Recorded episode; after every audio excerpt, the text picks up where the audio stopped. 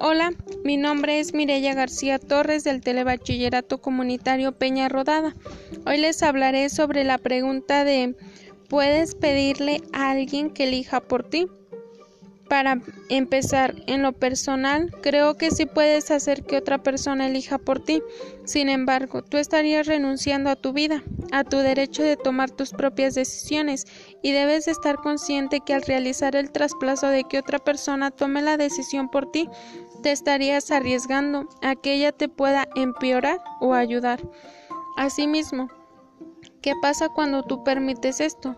No estás haciéndote responsable de ti mismo ni de tu vida y siempre vas a estar dependiendo de alguien. No vas a avanzar porque no vas a ser independiente. La vida se trata de arriesgarte, de ser consciente, tomar tu tiempo y elegir lo que tú creas y veas que es lo correcto. Puedes equivocarte, pero créeme, a veces eso ayuda para corregir, aprender y avanzar de nuevo. Asimismo, por otra parte, en cada etapa o en nuestra vida diaria nos enfrentamos en esta situación de tomar decisiones y es posible que sientamos la presión de elegir. Es muy normal que nosotros nos agobiemos ante esta situación y recurrimos a pedir ayuda o un consejo a otras personas. Esto se da cuando no sabemos qué hacer y nos acercamos a una persona y preguntamos qué es lo que haría si estuviera en nuestro lugar. La esencia de las personas es la libertad. Por tanto, nadie puede elegir por ti. La libertad es una condena, que solo te puedes llevar, que solo te puedes liberar hasta la muerte. Dicho todo esto, debes saber que siempre eres responsable de todo lo que haces o dejas de hacer y a la vez de la persona en que te has convertido.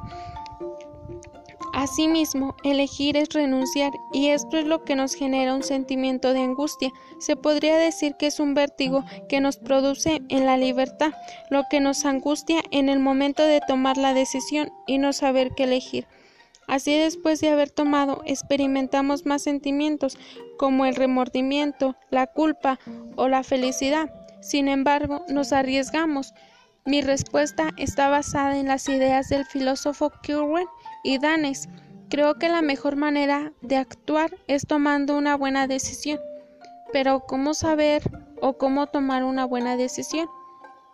Bueno, buscando y teniendo los puntos a favor o en contra sobre las aportaciones de las demás personas, pero siempre viendo el bien, sin perjudicar a nadie. Para concluir, recomiendo a los alumnos pertenecientes al telebachillerato que al terminar la preparatoria tomen una buena decisión, así como a lo largo de su vida, ya que esto depende de su progreso y desarrollo. Muchas gracias por su atención. Les invito a seguirme en mi podcast y hasta pronto.